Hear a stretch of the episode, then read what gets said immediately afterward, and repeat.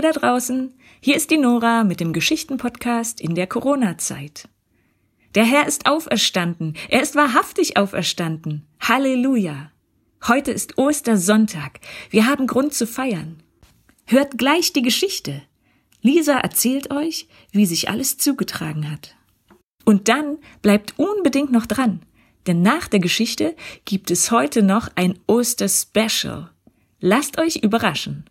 Auf geht's!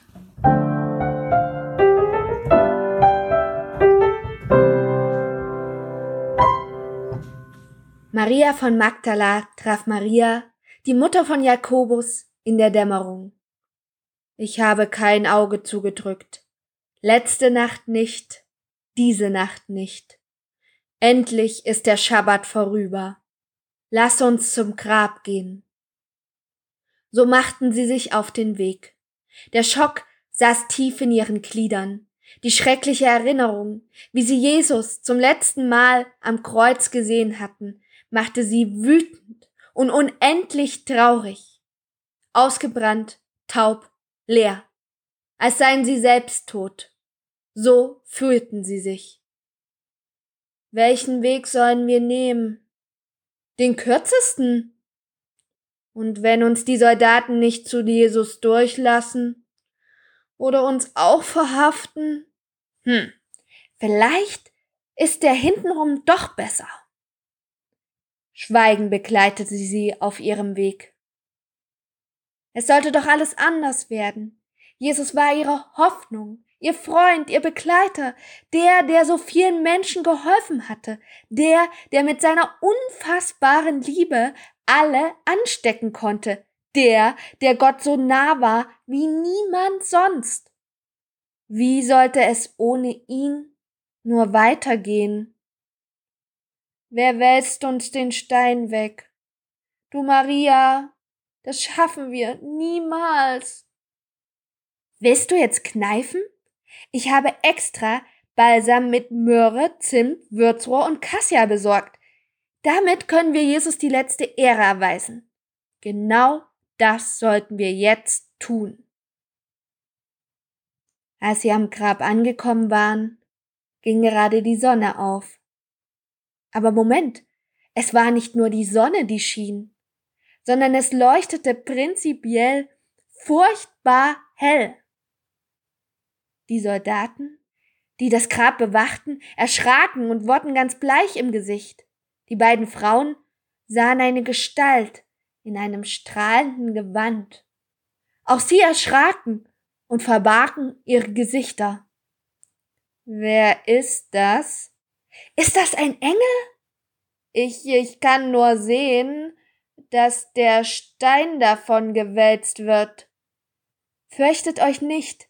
Ich weiß, dass ihr Jesus sucht. Er ist auferstanden. Er ist nicht hier. Geht und erzählt es den Jüngern. Jesus wird auch euch begegnen.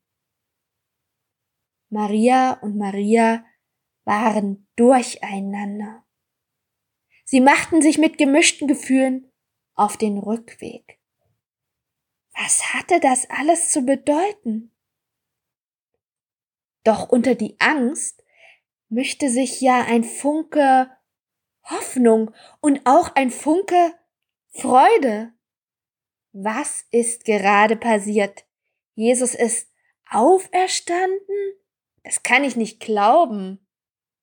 Aber du hast es doch mit eigenen Augen gesehen. Stein weg, Grab leer. Und wie sollen wir das den anderen erklären? Seid gegrüßt! Plötzlich stand Jesus vor ihnen. Maria und Maria fielen auf die Knie. Weil sie ihn so lieb hatten, umarmten sie seine Füße. Fürchtet euch nicht. Geht und erzählt es den Jüngern. In Galiläa werden sie mich sehen. Und so gingen sie. Zurück in Jerusalem begegneten die beiden Frauen Petrus. Er konnte es nicht glauben, was sie ihm erzählten. Doch plötzlich fing es in seinem Ohr an zu summen. Es summten Jesu Worte ich werde erhöht werden. Er merkte, wie sich seine Mundwinkel immer weiter nach oben zogen und er aus tiefstem Herzen zu lachen begann.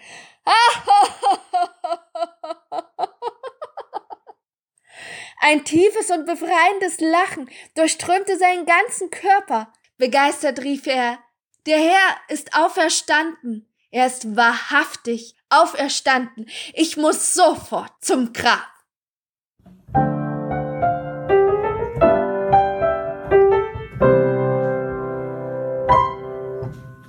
Ihr Kinder habt uns Erwachsenen einiges voraus. Ihr lacht bis zu 400 Mal am Tag ganz locker und beschwingt. Wir Erwachsenen tun uns damit schwerer und begnügen uns im Schnitt nur noch 15 Mal am Tag. Überhaupt scheint das Lachen weniger geworden zu sein. Wurde vor 50 Jahren im Schnitt 18 Minuten am Tag gelacht, sind es heute nur noch 6 Minuten. Jesus war tot. Doch am dritten Tag ist er auferstanden. Das können wir uns kaum vorstellen und noch weniger erklären. Es geschah etwas Umwerfendes, Mitreißendes. Daraus können wir Hoffnung schöpfen für alle die, die sterben. Mit dem Ostergeschehen hat das Leben über den Tod gesiegt. Welch eine Hoffnung, welch eine Freude. Womit können wir diese Freude heute zum Ostersonntag wohl entfachen? Mit einem Lachen, das uns befreit. Denn Lachen ist die beste Medizin gegen alles Lähmende. Gegen das Leid, gegen den Tod, gegen das Elend, gegen die Angst. Also, neckt euch, tobt herum, seid vergnügt zum ältesten Fest der Christen. Denn Gott ist stärker als der Tod. Eine kleine Starthilfe zum vergnüglichen Lachen gibt es von den Kindern aus der Christenlehre, die mir ihre Lieblingswitze erzählt haben. Frohe Ostern!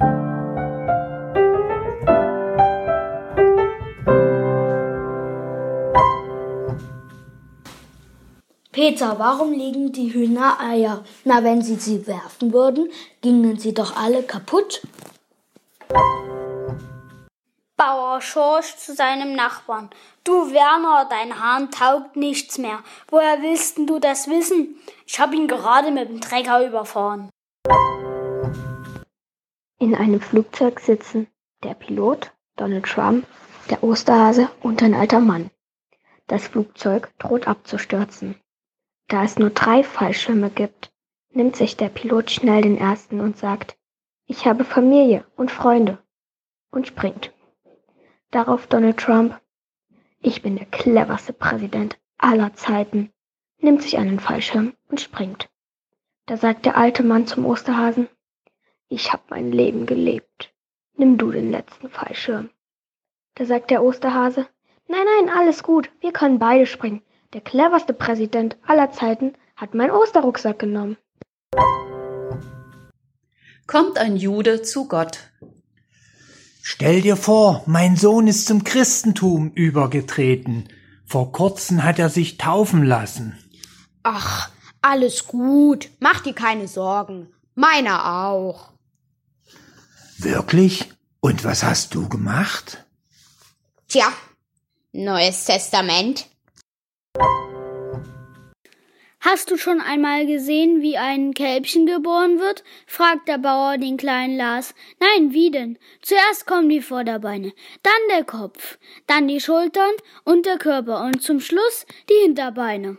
Toll, und wer bastelt das Ganze alles wieder zusammen? Du bist wie ein Lieblingsnachtisch. Wenn man zu viel isst, wird einem schlecht. Martin fragt, was ist Wind? Sagt der Vater, das ist Luft, die es eilig hat. Der Lehrer zeigt zwei Eier. Das eine Ei ist braun und das andere ist weiß. Der Lehrer fragt, warum haben die Eier unterschiedliche Farben? Luise meldet sich und sagt, das braune Ei war im Urlaub. Im Jahr 2020 klingt ein Teil der Ostergeschichte so. Hallo Jesus, Judas hier. Ja, sorry, dass hier so die Mailbox voll quatsche. Ja, das mit den Silberlingen und den Römern, ja, die ganze Geschichte, ja, die war. Es tut mir alles sehr leid, ja. Tschüss, wir sehen uns dann im Himmel. Stehen drei Blondinen vor der Klippe.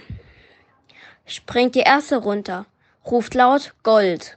Landet sie in einem Haufen Gold. Springt die zweite runter, ruft, ruft, ruft laut Geld. Landet sie in einem Haufen Geld. Rutscht die dritte aus, fällt die Klippe runter und ruft Scheiße. Landet sie in einem Haufen Scheiße. Arthur kommt nach Hause, fragt ihn die Mutti, wie war es in der Schule? Echt klasse, wir haben heute Sprengstoff hergestellt. Ihr macht ja tolle Sachen. Was macht ihr denn morgen in der Schule? Welche Schule?